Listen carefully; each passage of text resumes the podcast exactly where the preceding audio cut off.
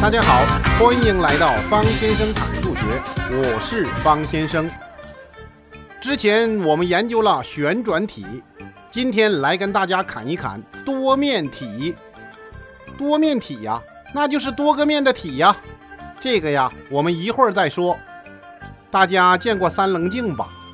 由透明材料做成的截面是三角形的光学仪器呀。这个东西有什么用啊？复色光啊，通过这个棱镜就会发生色散，也就是说呀，能把太阳光分成红橙黄绿蓝靛紫啊。当然，这件事情就说明啊，太阳的白光是由七种光混合而成的。说谁这么牛啊？发现了这件事情啊？你猜呀？这么牛的人呐，他就是牛顿，所以很牛了。方先生之前砍过他。牛顿呢，力学他搞出了三大定律呀，而且他是英格兰皇家造币厂的厂长，专门造钱的呀。牛顿，牛顿，牛大爵士，那就是牛气冲天呐。咱们说这三棱镜吧，这三棱镜啊，三个棱就是一个三棱柱。有的听众说了，那四个棱呢？那不就是四棱柱了吗？一万个棱呢？那就是一万棱柱了呀，这样啊，我们就对棱柱有了一个感性的认识。你看呢，长方体那就是四棱柱吧？那到底怎么给棱柱下一个科学的定义呢？仔细听，这里面呢有点烧脑哦。瞪大双眼，烧脑开始。有两个面互相平行。其余各面都是四边形，并且每相邻两个四边形的公共边互相平行，由这些面围成的多面体叫棱柱。烧脑吧！如果呀你没听清方先生给你的建议呀，倒回去再听一遍。这里呀引入了一个新词——多面体，多个面的立体呀。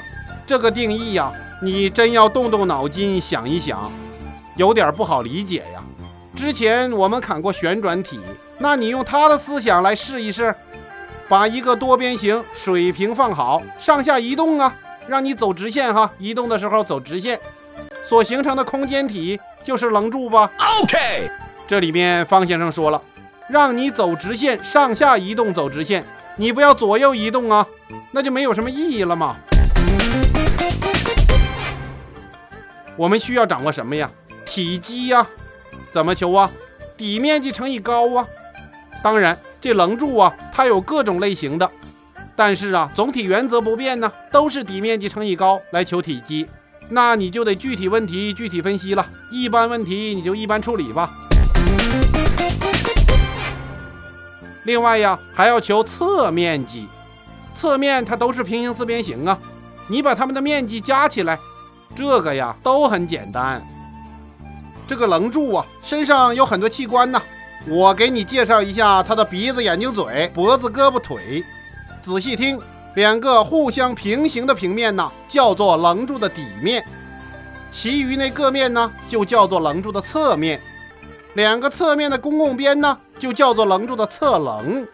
侧面与底的公共交点叫做棱柱的顶点。不在同一个面上的两个点的连线呢，叫做棱柱的对角线；两个底面之间的距离呢，叫做棱柱的高。棱柱身上的零件儿，这回你都知道了吧？有人说了，不好记呀。方先生说呀，你不用记，理解一下就行了。后面我们还要专门的来砍呢。Yes。初中阶段呢，我们只讨论直棱柱。什么叫直棱柱啊？棱和底面垂直的棱柱啊，那不垂直呢？那就是斜棱柱了呀，它倾斜了呗。这个呀好理解。OK。话说呀，世界棱柱奥斯卡大会在北京召开，经过激烈角逐、专家评审、群众网上投票，最终大哥正方体排名第一，拿下金奖。那银奖就被二哥长方体给夺走了。接下来呀，这各位候选人就聚到一块开会呀。这斜棱柱都非常不高兴啊！大哥大姐们，以后就仰仗各位了。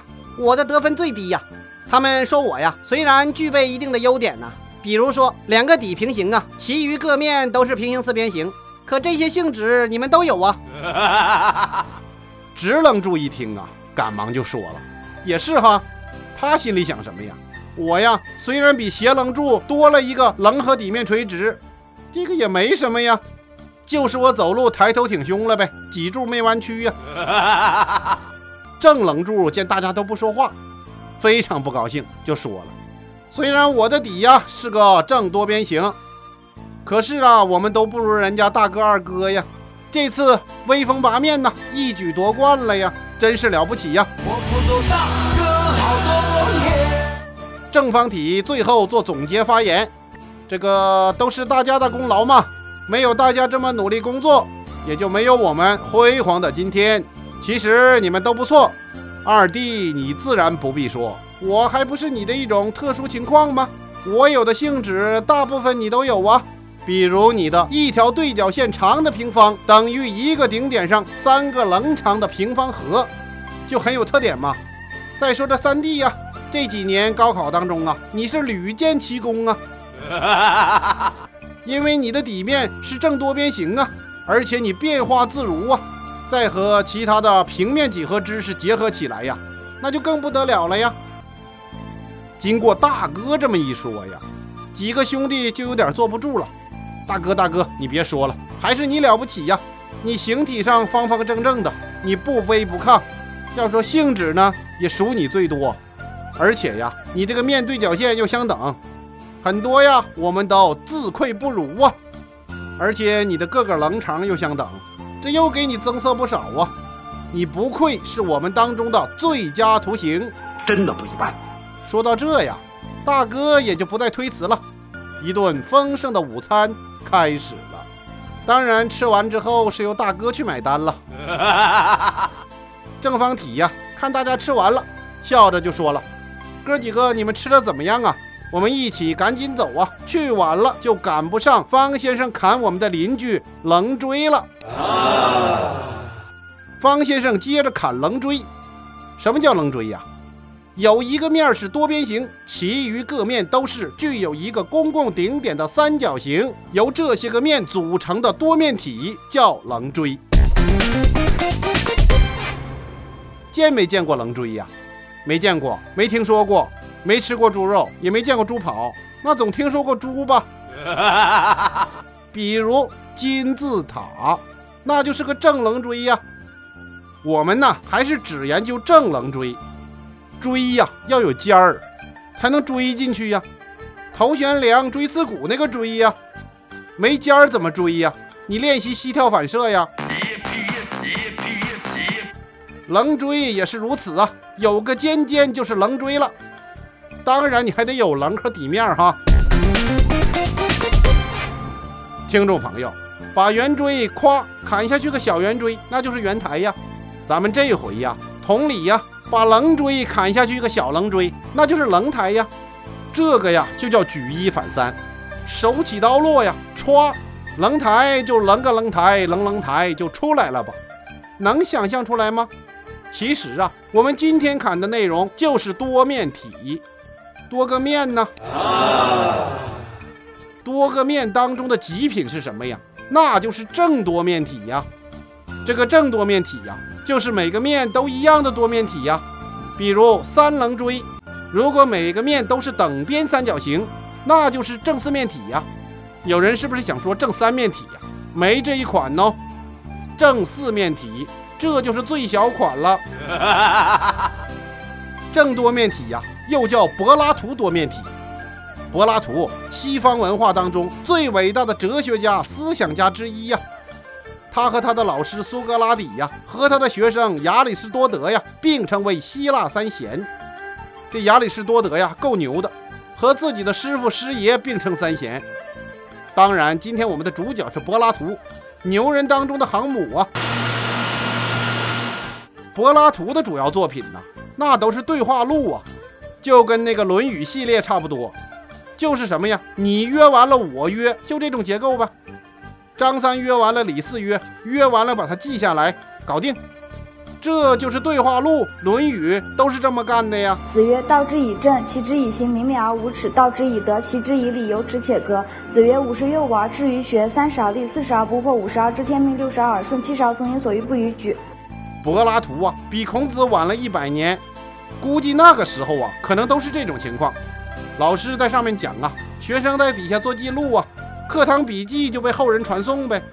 当然呐，主要原因是学生们呐、老师们呐都很有思想，言论又很自由，所以就留下了很多思想给我们大家。现在的学生做笔记呀，那都一样啊，这样就不怎么产生大思想家了。柏拉图贵族出身，因为骨骼惊奇、肩膀宽阔，被称为柏拉图。这个呀，不是他的原名，是他的外号。你看看老外和我们一样哦。三国的时候的刘备耳朵大，我们称他大耳贼吧。这个柏拉图啊，跟这个意思差不多，都是外号。卑鄙无耻！四十岁的时候，这柏拉图开始私人办学呀，这可是早期的民办教育的开创者呀。而且呀，柏拉图的大学呀，那受毕达哥拉斯的影响很大呀。这个老毕呀，我们之前砍过，勾股定理的发明人呢。柏拉图的大学设置的课程啊。那就类似于毕达哥拉斯学派的传统课程啊，包括什么算术了、几何了、天文了、声学了，声音的声哦。你看看那个时候啊，这几何跟算术它是分开的。方先生学习初中数学的时候啊，还几何一本，代数一本呢。那现在为什么合到一起了呢？教育部的思想不错哟，从感性入手啊。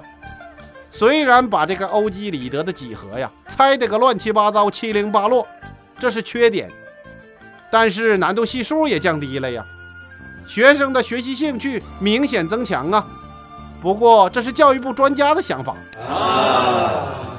那执行到具体的学校呢？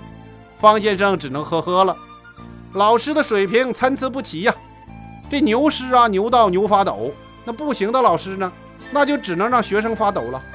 怎么还学生发抖呢？气的呗，学生啊还不敢抱怨，人家这种老师啊，思想工作做得特别到位，没事儿就把几个学生叫过来，你们几个给你们讲个人生道理，不要整天抱怨生活，生活根本不知道你是谁，他更听不到你的抱怨。那你也不能太实在呀，你听不出来哪儿是客气话呀？方先生说呀，这老师拼到最后拼的是文化和内涵呢，这知识啊大家都有，怎么能让人快乐的接受呢？这个呀，要靠修为。当然这么说可能会得罪有些人，方先生也不敢呐。我从来没有多勇敢呐，我只是有一点点勇敢，也就自我感觉难能可贵了。啊不说这个了，不然方先生砍数理化就要被封杀了。讲实话有分寸，在中国懂政治。接着说柏拉图，这柏拉图啊，太有才了。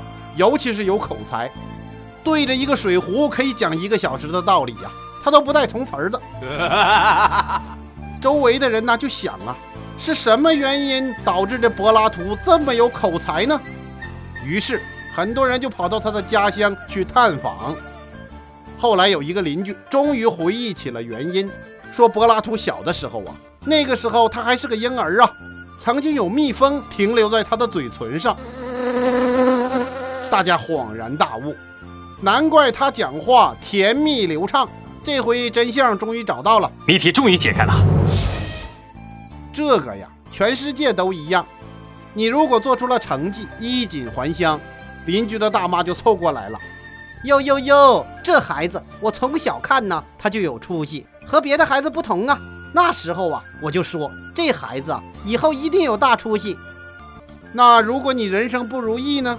大妈也会说呀，当然就不会当你面说了，他们会找三五个知己呀，谁谁谁呀。小时候啊，我就看他不行，那鼻涕挺长，我早就看他没出息。你看现在没出息吧？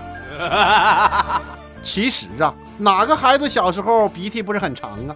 这人呐就这样，每个熟人的圈子啊，都有这么几个大妈，前知五百年，后知五百载呀，能够知道你的前世今生。不过呀。他们最怕的是什么呀？那就是有的人呐，开始不怎么如意呀，被这些大妈拿去奚落一番，结果呢，过几年衣锦还乡了。这回呀，他们就不好处理了吧？你太小看中国的革命老大妈了，他们有的是办法。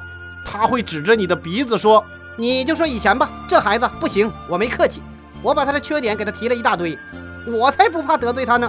这不吗？你看改了，你看看这进步多大呀！啊好像这个人所有的进步都是因为大妈当年把他奚落而导致的。所以说呀，做好自己就行了，不要活在别人的口水当中，你就成了一个有主见之人呢。”这柏拉图多面体呀，也就是正多面体呀。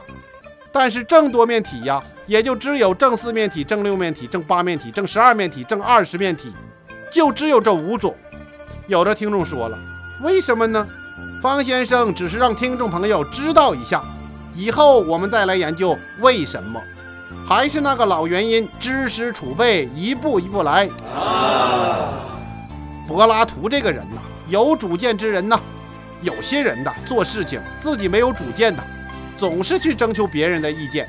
方先生说呀，如果你要征求意见，你一定要征求一个比你强的人的意见，还不如你的人的意见，你就不听也罢了。有的人呐，碰到困难了，遇到事情了，没办法了，找个盲人去算命。你想想，一个能够看到马路的人都不知道路在何方，你指望盲人给你指出康庄大道？你也太难为盲人了吧？有康庄大道，他自己不早去了呀？还在这算什么命啊？命运呐，在自己手中，每个人都可以卡住命运的喉咙，昂首阔步朝前走，用知识武装大脑，用思想洗涤心灵，用数学培养逻辑。困了累了，坐在棱台上休息一会儿。